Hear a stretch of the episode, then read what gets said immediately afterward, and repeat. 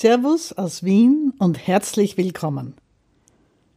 Das ist der Podcast der Zuckertante und ich bin Dr. Susanne Pusarnik, Ärztin für Allgemeinmedizin und die Zuckertante. Und deshalb geht es hier immer um Diabetes mellitus, vor allem um den Typ 2 Diabetes. Heute mache ich mir Gedanken zum Thema Blutzucker messen. Da ist nämlich in den letzten Wochen einiges passiert, was mich sehr zum Nachdenken gebracht hat. Ich arbeite ja seit über 25 Jahren in Wien mit Menschen mit Typ 2 Diabetes, darf behandeln, begleiten, beraten. Und für uns in Wien ist es völlig selbstverständlich, dass ein Typ 2 Diabetiker ganz schnell nach der Diagnose sein erstes Blutzuckermessgerät bekommt. Meistens vom praktischen Arzt, weil ja meistens der praktische Arzt als erstes den Diabetes entdeckt. Sei es bei einer Routineblutuntersuchung ganz zufällig oder auch einmal, weil jemand kommt, der schon die typischen Anzeichen, die Symptome für sehr hohe Zuckerwerte hat, wie Gewichtsabnahme, Durst, Müdigkeit und so weiter. Manchmal bekommen die Menschen auch in der Ambulanz, in der Diabetesambulanz, ihr Zuckermessgerät. Jedenfalls ist es in Wien völlig üblich und selbstverständlich, dass jemand mit Diabetes ein Blutzuckermessgerät hat. Nun halte ich ja die Online-Kurse für Typ-2-Diabetiker, in denen wir normale Schulung verbinden mit drei Monaten Diabetes-Coaching. Und seit 1. Jänner dieses Jahres werden diese Kurse für unsere Patienten in fast allen Bundesländern in Österreich bezahlt. Und deshalb können Diabetiker aus sechs Bundesländern kostenlos an unseren Kursen teilnehmen, was wunderschön ist und riesig viel Spaß macht. Übrigens, die Bundesländer, bei denen das geht, das sind Kärnten, meine Steiermark, von der ich herkomme, Niederösterreich, Oberösterreich, Xieberg, ich habe gelernt, man sagt nicht Vorarlberg, man sagt Xieberg. Also Vorarlberg und Wien. Ja, und wie ich da jetzt immer mehr Kontakt habe mit Diabetikern aus Kärnten, aus der Steiermark, aus Oberösterreich vor allem, stoße ich auf Leute, die oft schon jahrelang Typ-2-Diabetes haben und die noch kein Messgerät haben. Denn in manchen österreichischen Bundesländern ist es tatsächlich so, dass Typ-2-Diabetiker ihr Messgerät erst dann bekommen, wenn sie eine Schulung absolviert haben. Nun, in Corona-Zeiten, also seit Anfang des Jahres, seit Frühling 2020, gibt es keine Gruppenschulungen. Man kann ganz einfach nicht zehn oder mehr Typ-2-Diabetiker in einen Raum setzen zusammen. Egal, ob wir gerade Lockdown haben oder nicht, es ist einfach das Risiko viel zu groß. Also gibt es im Moment gar keine Schulungen und auch zu anderen Zeiten, ganz ohne Corona, gibt es viel zu wenig Möglichkeiten für Schulungen. Und vielen Leuten wird sie nicht einmal angeboten, weil es in ihrer Umgebung halt ganz einfach keine gibt. Da kommen meine Online-Kurse ins Spiel, wo man die Schulung per Video machen kann und wo wir eben drei Monate lang begleiten, beraten, coachen, wenn Sie so wollen, drei Monate lang per E-Mail und damit die Möglichkeiten des Internets voll ausschöpfen. Ja, und da laufen also da draußen in Österreich wahrscheinlich ganz viele Diabetiker herum, die gar kein Messgerät haben. Und das hat mich schon geschreckt. Oder die Leute kaufen sich's eben selber, aber Teststreifen sind nicht ganz so billig. 50 Teststreifen kosten doch an die 30 Euro. Und das sind Ausgaben, die nicht jedem ganz leicht fallen, natürlich. Und ich bin mir vorgekommen, als ob ich da vor einem Problem stehe, von dem ich dachte, dass es schon längst vorbei ist, in Österreich zumindest. In Österreich mit seinem modernen und hervorragenden Gesundheitssystem, einem der besten der Welt, wie ich wirklich auch heute noch überzeugt bin. Wie kann das sein? Und warum ist mir das so wichtig, dass Menschen ein Blutzuckermessgerät haben? Nun, ich bin in den späten 70er Jahren in die große Diabetesambulanz des Krankenhauses Hitzing in Wien, Krankenhaus Leins hat es damals geheißen, gekommen und ich habe dort das erste Mal erlebt, wie Menschen mit Diabetes leben, wie sie in die Ambulanz kommen und auch welche Probleme sie mitbringen. Und das war noch die Zeit, wo kaum jemand ein Zuckermessgerät hatte.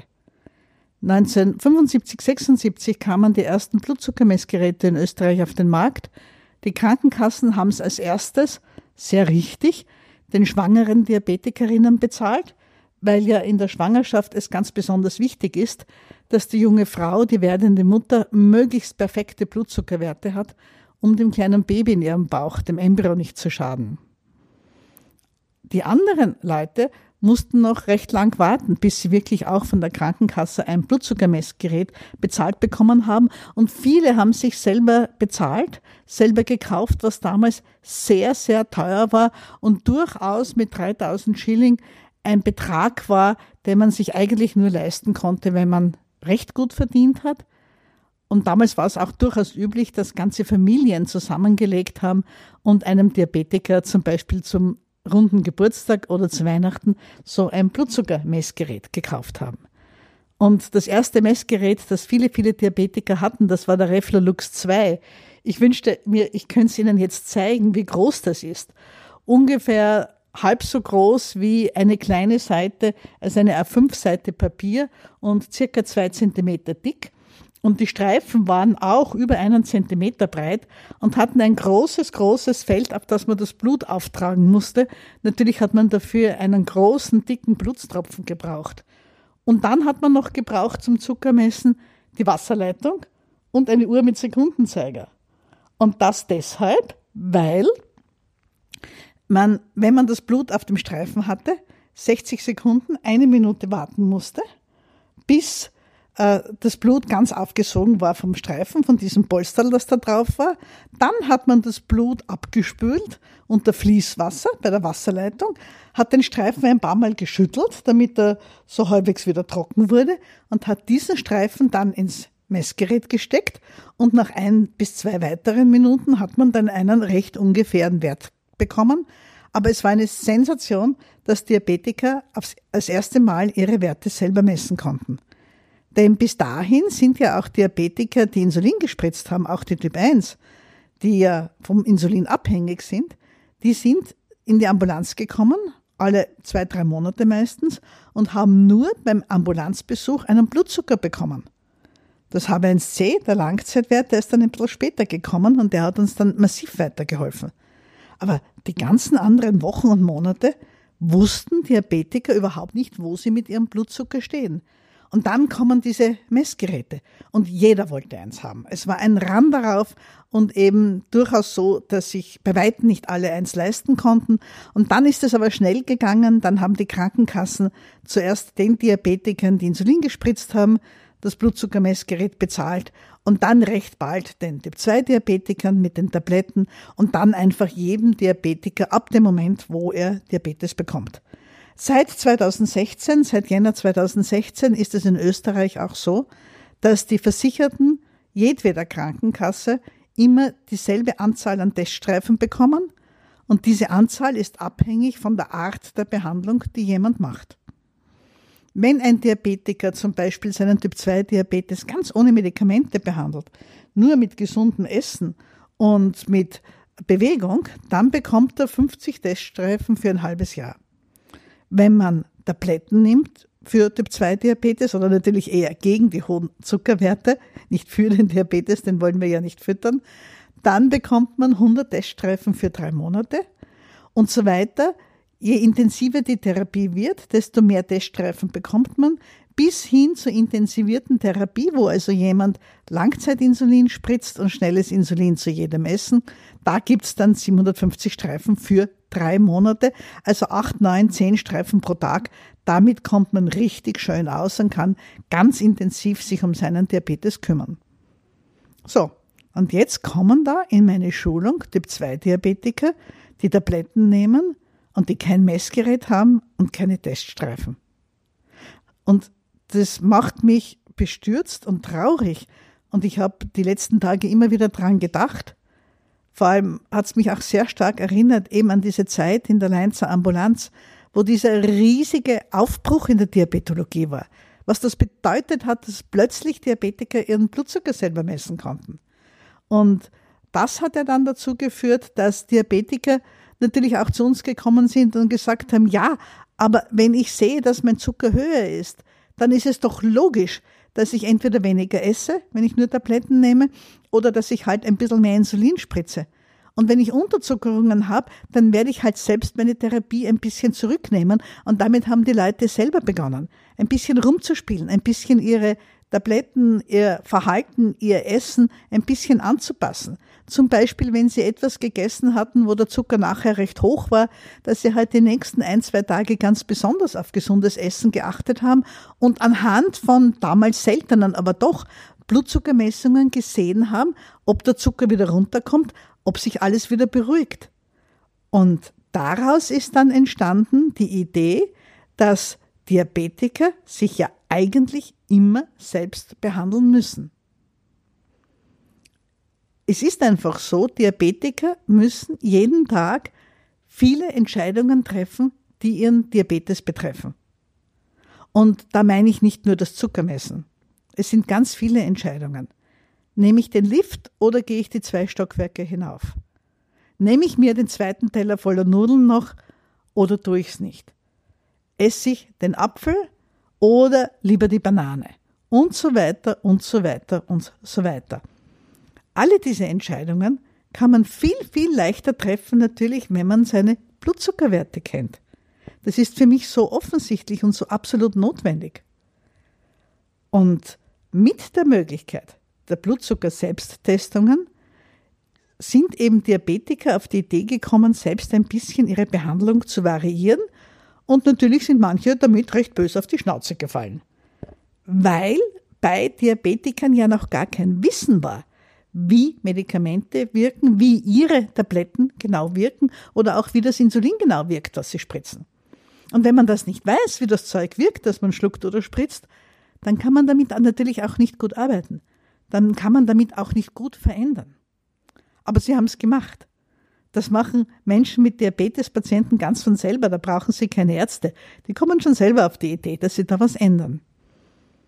Wir als Ärzte haben aber recht bald gesehen, den riesigen Bedarf an Information.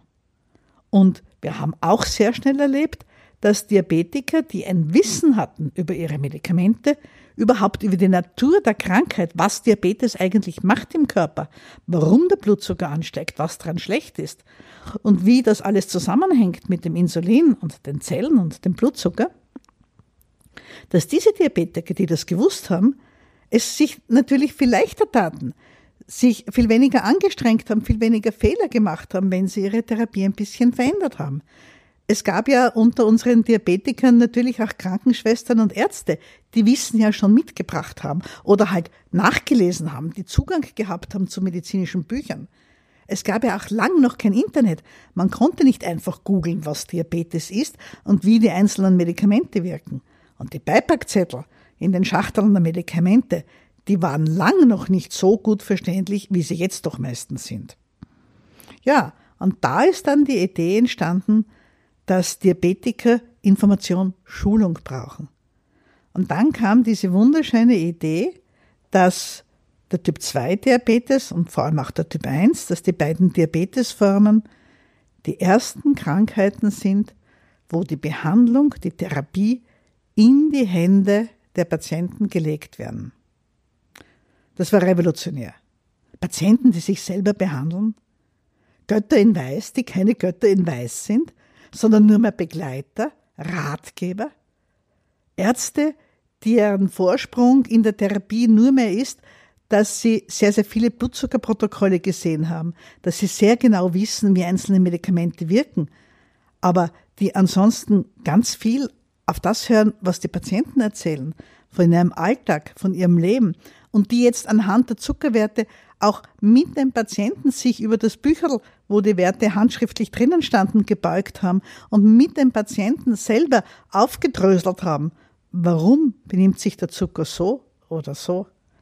Es war ein riesiger Umbruch in der Medizin und heute ist es für uns ganz selbstverständlich, dass Menschen mit chronischen Krankheiten, die sie ein Leben lang begleiten, sei es Psoriasis, Asthma, ähm, Rheuma, die ganzen Rheumaformen, aber natürlich auch Herz-Kreislauf-Krankheiten und so weiter, äh, Multiple Sklerose, neurologische Krankheiten, dass Menschen mit chronischen Krankheiten sich in Selbsthilfegruppen zusammenfinden, sich Wissen aneignen und sich einfach schlau machen und dann selbstverständlich über ihre eine Krankheit auch mehr wissen als jeder praktische Arzt.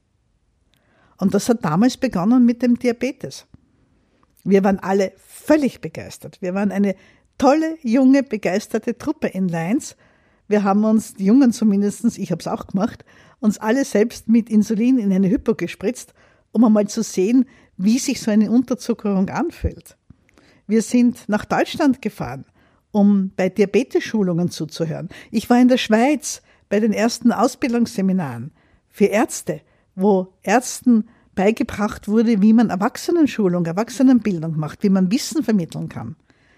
Wir haben uns Urlaub genommen. Ich habe mir Urlaub genommen, um bei den ersten Schulungen in unserem Haus, in unserem Spital dabei zu sein, wo eine ganz fantastische Fachfrau, Frau Dr. Bali, für die, die sie noch kennen, die ersten Fitkurse gehalten hat, wo Typ-1-Diabetiker gelernt haben, ihre Krankheit selbst zu behandeln und auch die Spielregeln fürs Insulin, die Insulindosierungen selbst zu verändern und richtig festzulegen.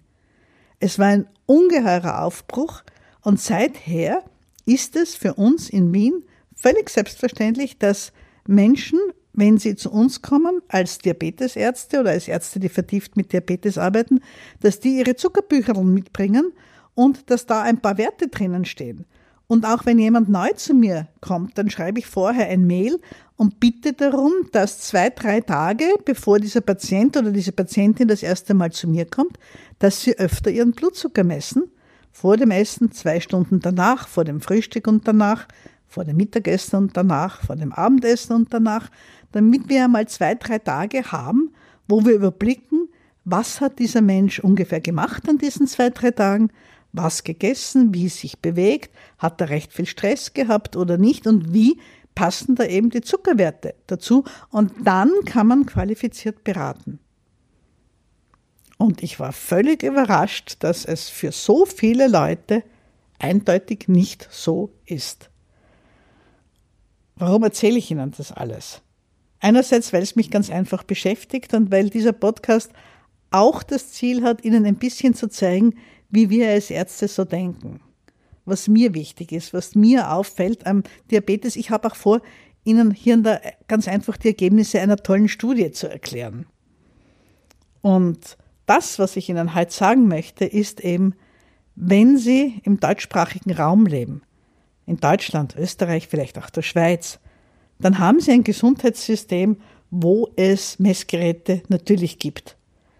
Bemühen Sie sich darum, wenn Sie noch keins haben.